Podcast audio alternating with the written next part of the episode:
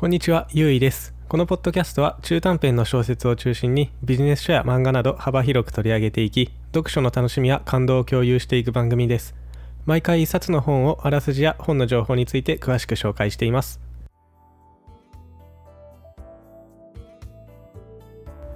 え皆さんはお気に入りのカフェとか行きつけのお店っていうのはありますでしょうか？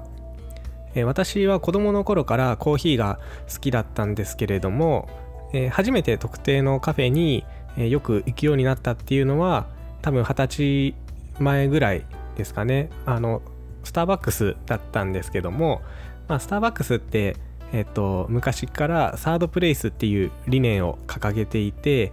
まあ、要するに職場とか家の中とは別の、まあ、第三の居場所として過ごしてもらえる場所っていうようなそういう空間づくりとかあの雰囲気を意識したカフェになってると思うんですけども、まあ、そんなスターバックスの狙い通りに、えー私自身も絡め取られてスタバが好きになったあまり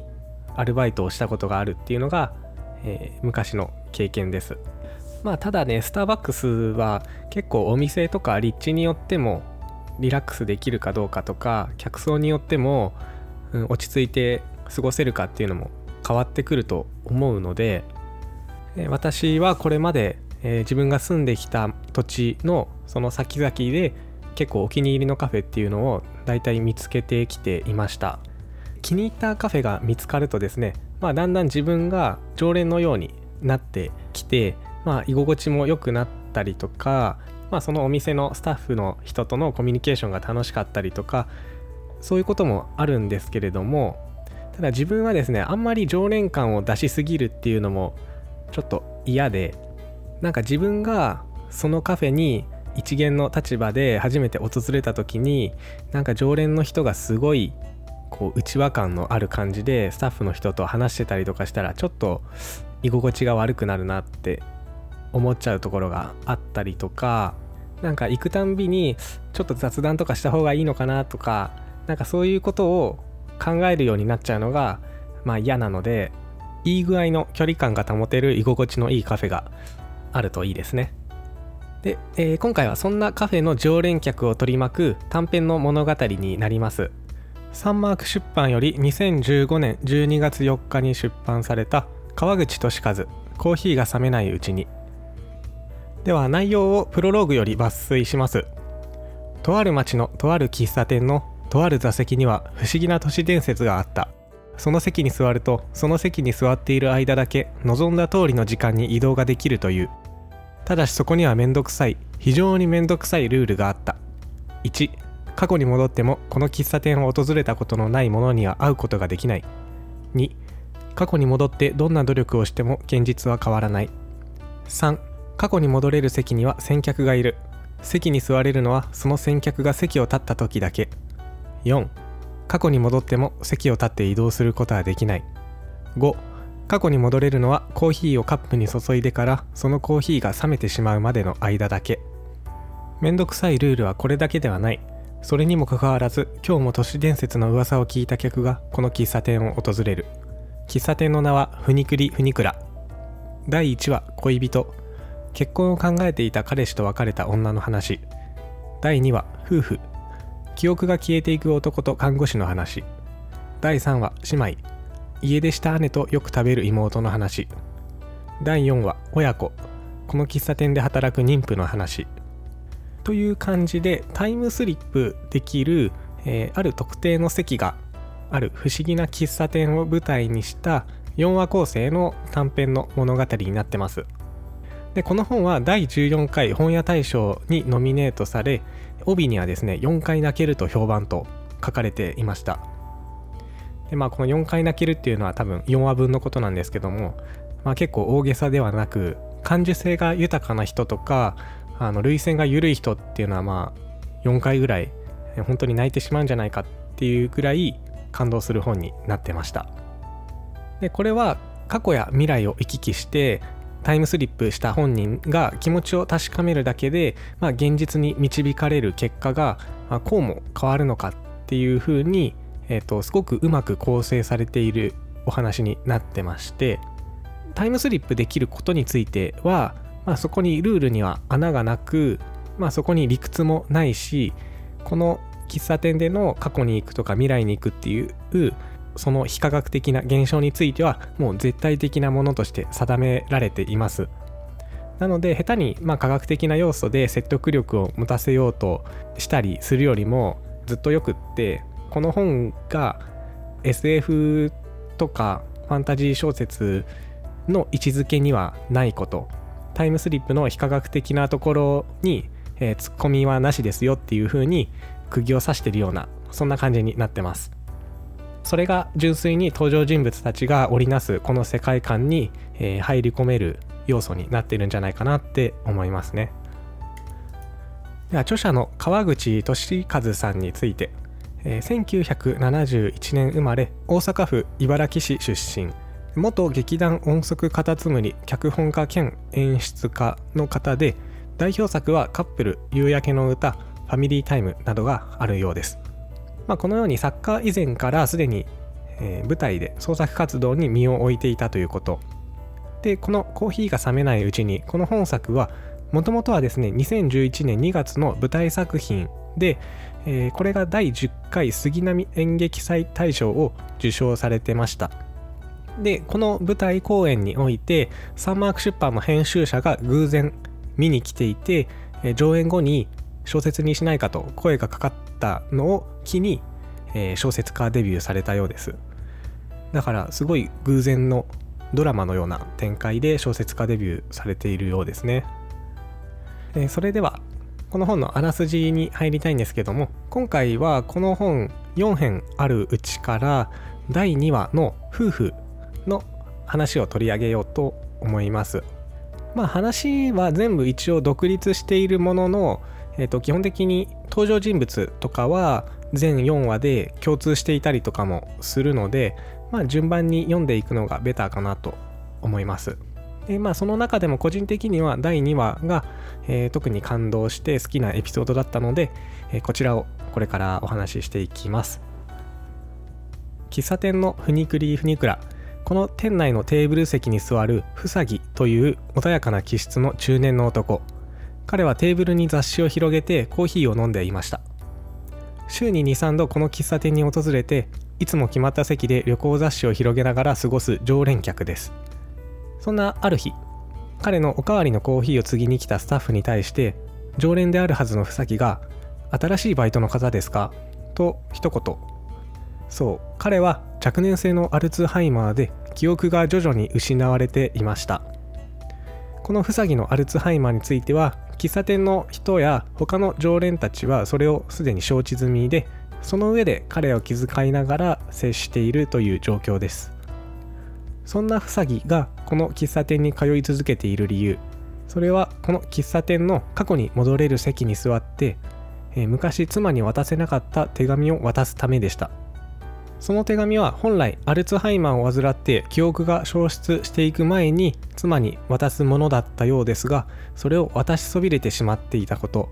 ですでにふさぎ自身妻のことを忘れてしまっているんですけどもただこの妻に手紙を渡すという事実のみを覚えていたので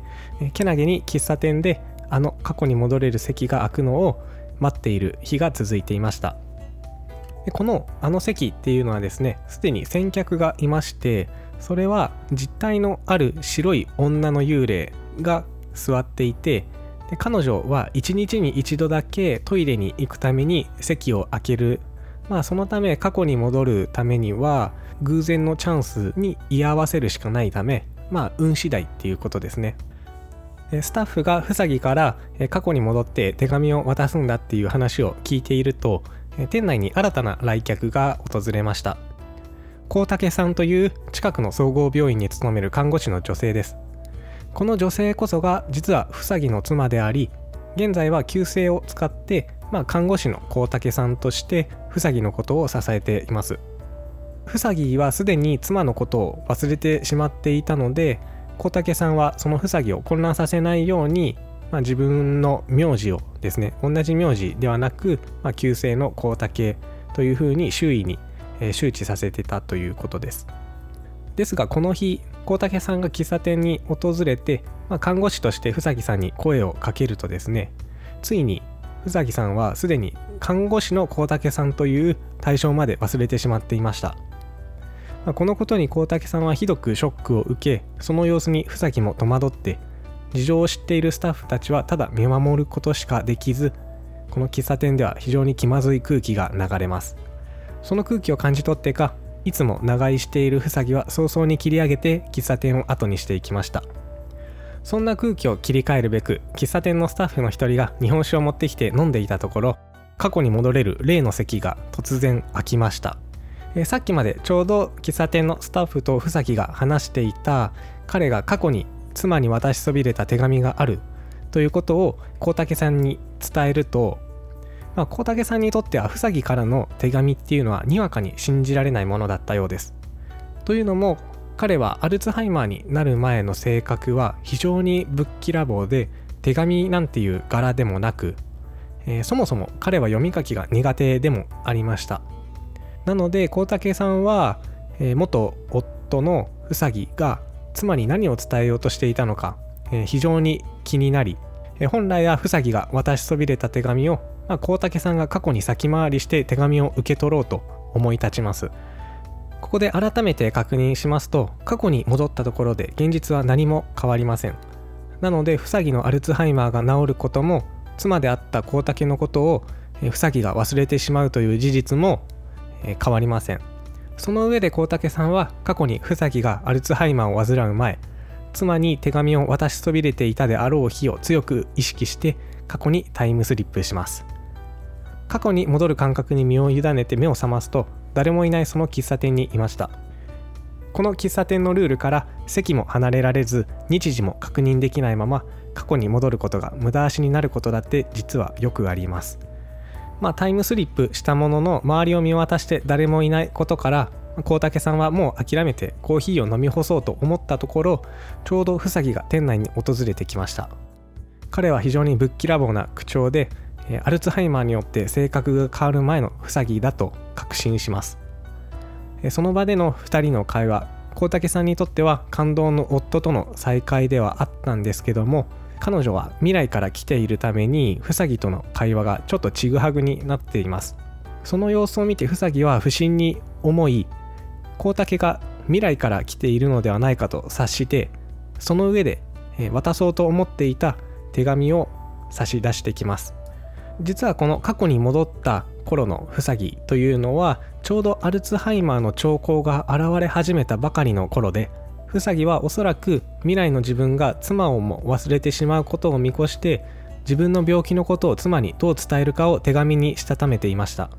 手紙を受け取ると孝武さんはコーヒーが冷めちゃうといけないからと言って現実に帰ろうとするんですがその時にぽつりとフサギが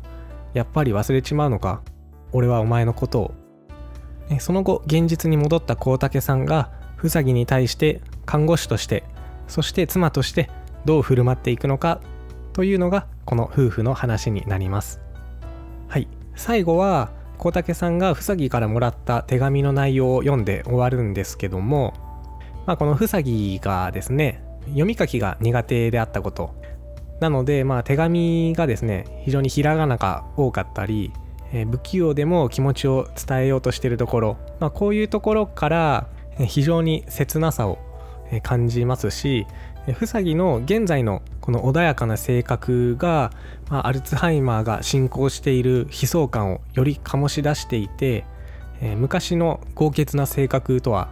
まあ、正反対すぎてでまあその上、えー、気持ちを素直に込めた手紙を用意していたっていうのがすごくギャップを感じるところでもありました。でこの手紙の内容は、まあ、ざっくりと言うとウサギがアルツハイマーを受け入れつつ妻の孝武に対して今後どう自分と付き合っていってほしいのかっていうのが書かれているものなんですね。でこの手紙が本当によくって、えー、看護師であり妻である孝武さんに伝えたかった本心っていうのが、まあ、かなり胸に刺さる感動の言葉でした。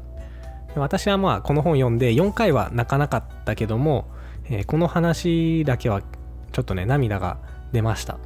それぐらい感動させられましたね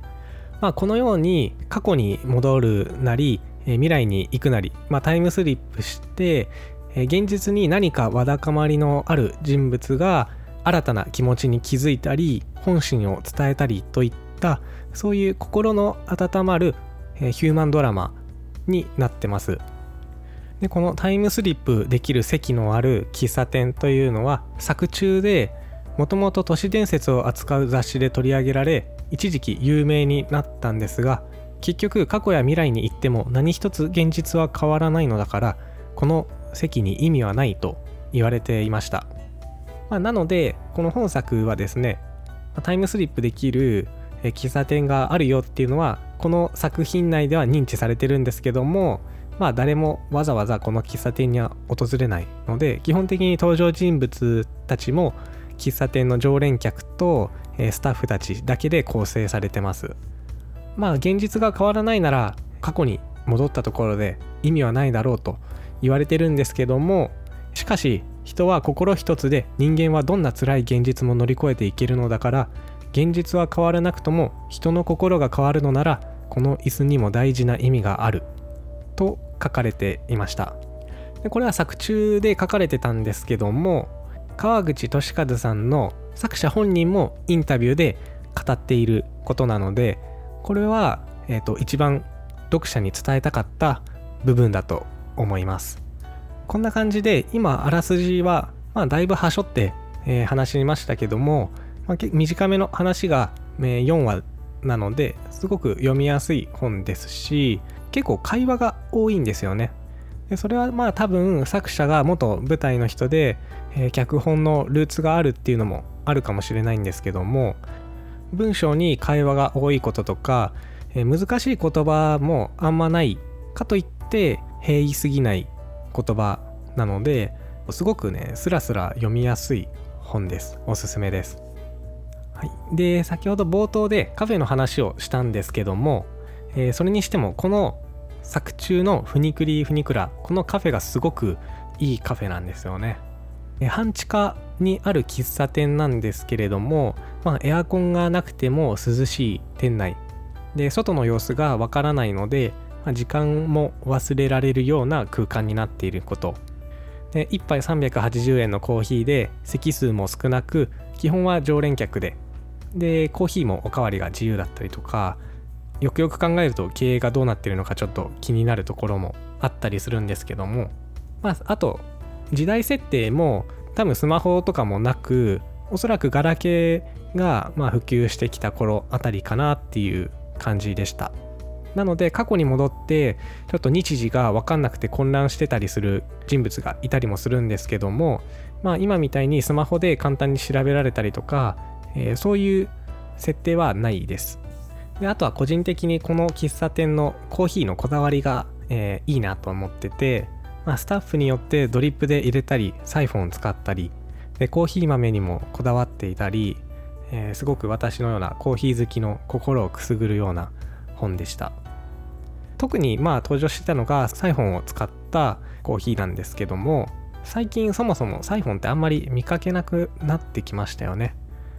えっ、ー、とサイフォンってちなみに何かっていうと、ま、アルコールランプで加熱しながら蒸気の圧力で、え、フラスコのようなガラスの容器の中を、え、コーヒーが抽出されるものなんですけども多分調べればすぐ画像とかで出るのであこれねってなると思うんですけどもすごいおしゃれなんですよね、まあ、ただ個人的にはあのお湯を沸騰させながらコーヒーを入れるので、えー、ちょっとコーヒーにしては温度が高すぎるので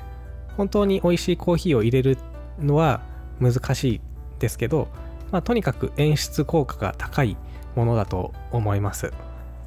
はい、すいません。話がちょっとコーヒー方面に偏りそうなので、えー、最後まとめていきますと、このコーヒーが冷めないうちにはシリーズ作品にもなっています。えー、別の本で今回この本書で、えー、貼られた伏線だとか、まあ、謎が残る場所っていうのが明かされるものもあるんですよね。え、例えば例の過去や未来に生きる関の先客の白いワンピースの女の幽霊の正体とか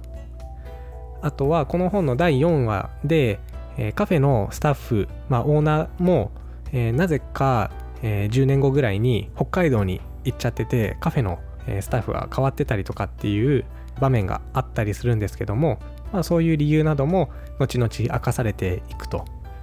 でまあこの続きのシリーズが、えー、と4作も出てるのかな。全部で今5作ありますシリーズが。続きが「この嘘がバレないうちに」「思い出が消えないうちに」「さよならも言えないうちに」「優しさを忘れぬうちに」5作今のところ全5作のシリーズですね。でさらに有村架純主演の映画化もされています。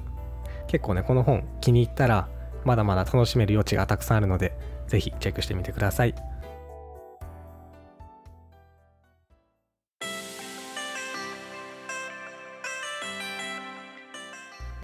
えそれでは次回。次回は、え、あの超有名な絵本佐野陽子100万回生きた猫ではなくこの絵本のトリビュート短編集100万分の1回の猫という本をご紹介します。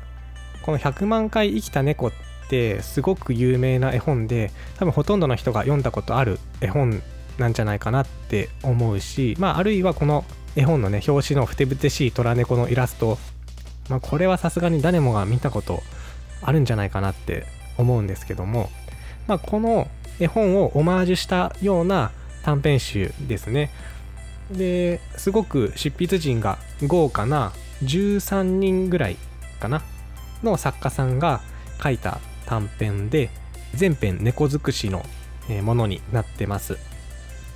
それでは最後までお聴きいただきありがとうございました。番組へのご意見感想リクエストなどございましたらポッドキャスト概要欄に各種 SNS アカウントを記載しておりますので DM やコメントで送っていただけますと励みになります。ではまた次回。